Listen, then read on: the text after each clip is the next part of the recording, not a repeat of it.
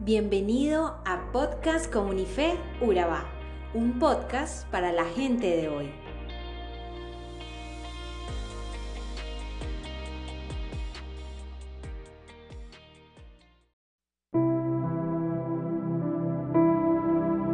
En nuestro capítulo de hoy, del libro de Éxodos, nos enfocaremos en el capítulo 21. Ese capítulo nos habla sobre una serie de leyes basada en tres temas. Responsabilidades de los amos y dueños, actos de violencia y las leyes sobre los esclavos. Estas leyes eran importantes para el orden y la estabilidad de la sociedad. El pueblo hebreo tenía una responsabilidad consigo mismo y con la sociedad. En la primera parte de este capítulo, precisamente en los versículos del 1 al 11, se nos habla acerca de esa esclavitud. ¿Y por qué Dios permitió la esclavitud en el pueblo hebreo y solo la reglamentó, mas no la eliminó? Pues bien, debemos entender primeramente que la esclavitud entre los hebreos no era como la practicaban los gentiles, sino que era un remedio emergente para la pobreza en una economía como la de aquel tiempo y de aquella nación en formación. Por ejemplo, la Biblia en este pasaje nos describe algunos principios sobre la esclavitud hebrea, lo primero es que la esclavitud forzada era penada por la ley mosaica, la ley de Moisés.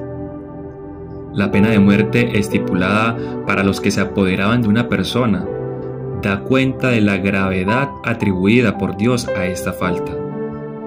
Lo segundo da lugar a que la esclavitud hebrea era un remedio para la miseria. Un hombre podía entregarse en pago de una deuda que no podía pagar o un hombre podía venderse voluntariamente cuando no tenía medios para su subsistencia.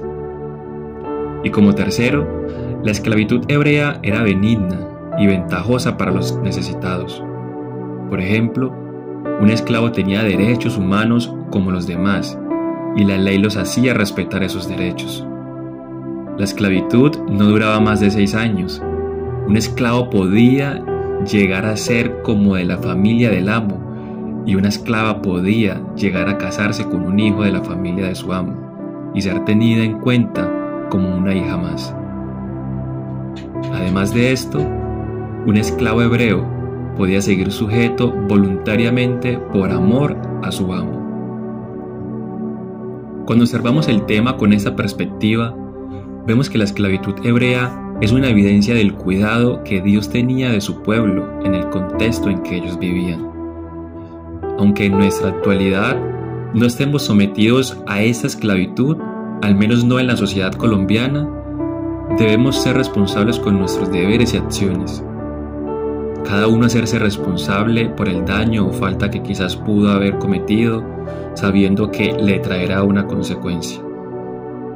Mediante esta primera parte y los versículos siguientes del 12 al 36, Dios nos habla sobre las injurias personales y uno de sus fines principales es que cada uno se fije bien en cómo camina, en qué tanto obedece las leyes establecidas para ayudarnos a vivir mejor y en cómo se trata a los demás.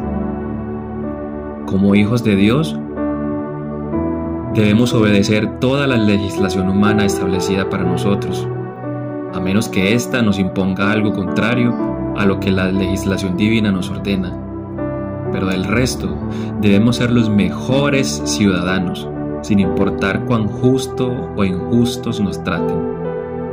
Debemos actuar correctamente como le compete a un hijo de Dios.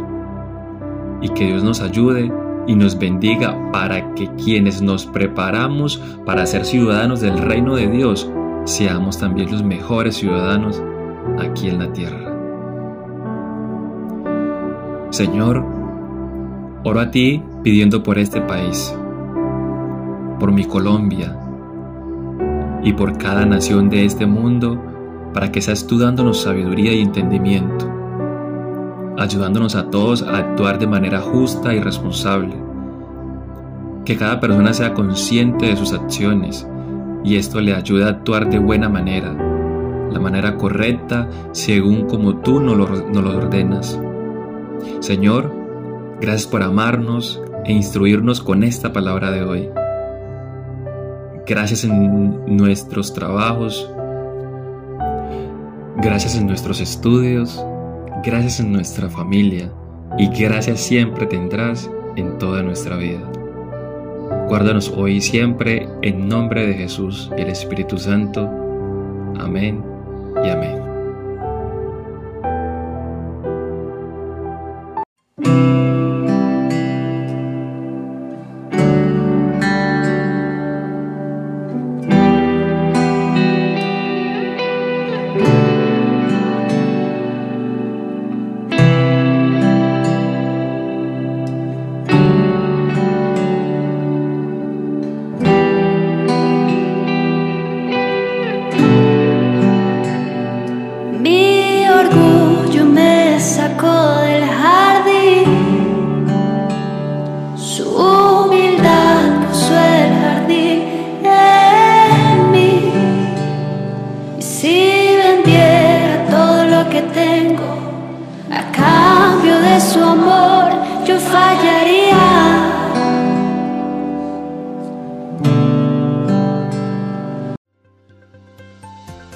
Somos Comunife Urabá, un lugar para la gente de hoy.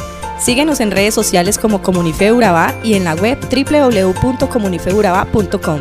Allí encontrarás todo un contenido digital reservado de parte de Dios para ti. Nuestras reuniones miércoles 7 y 30 pm, toda una experiencia de oración y domingos 9 y 30 am destacamos la importancia de Dios en nuestra vida al compartir en familia. Te esperamos.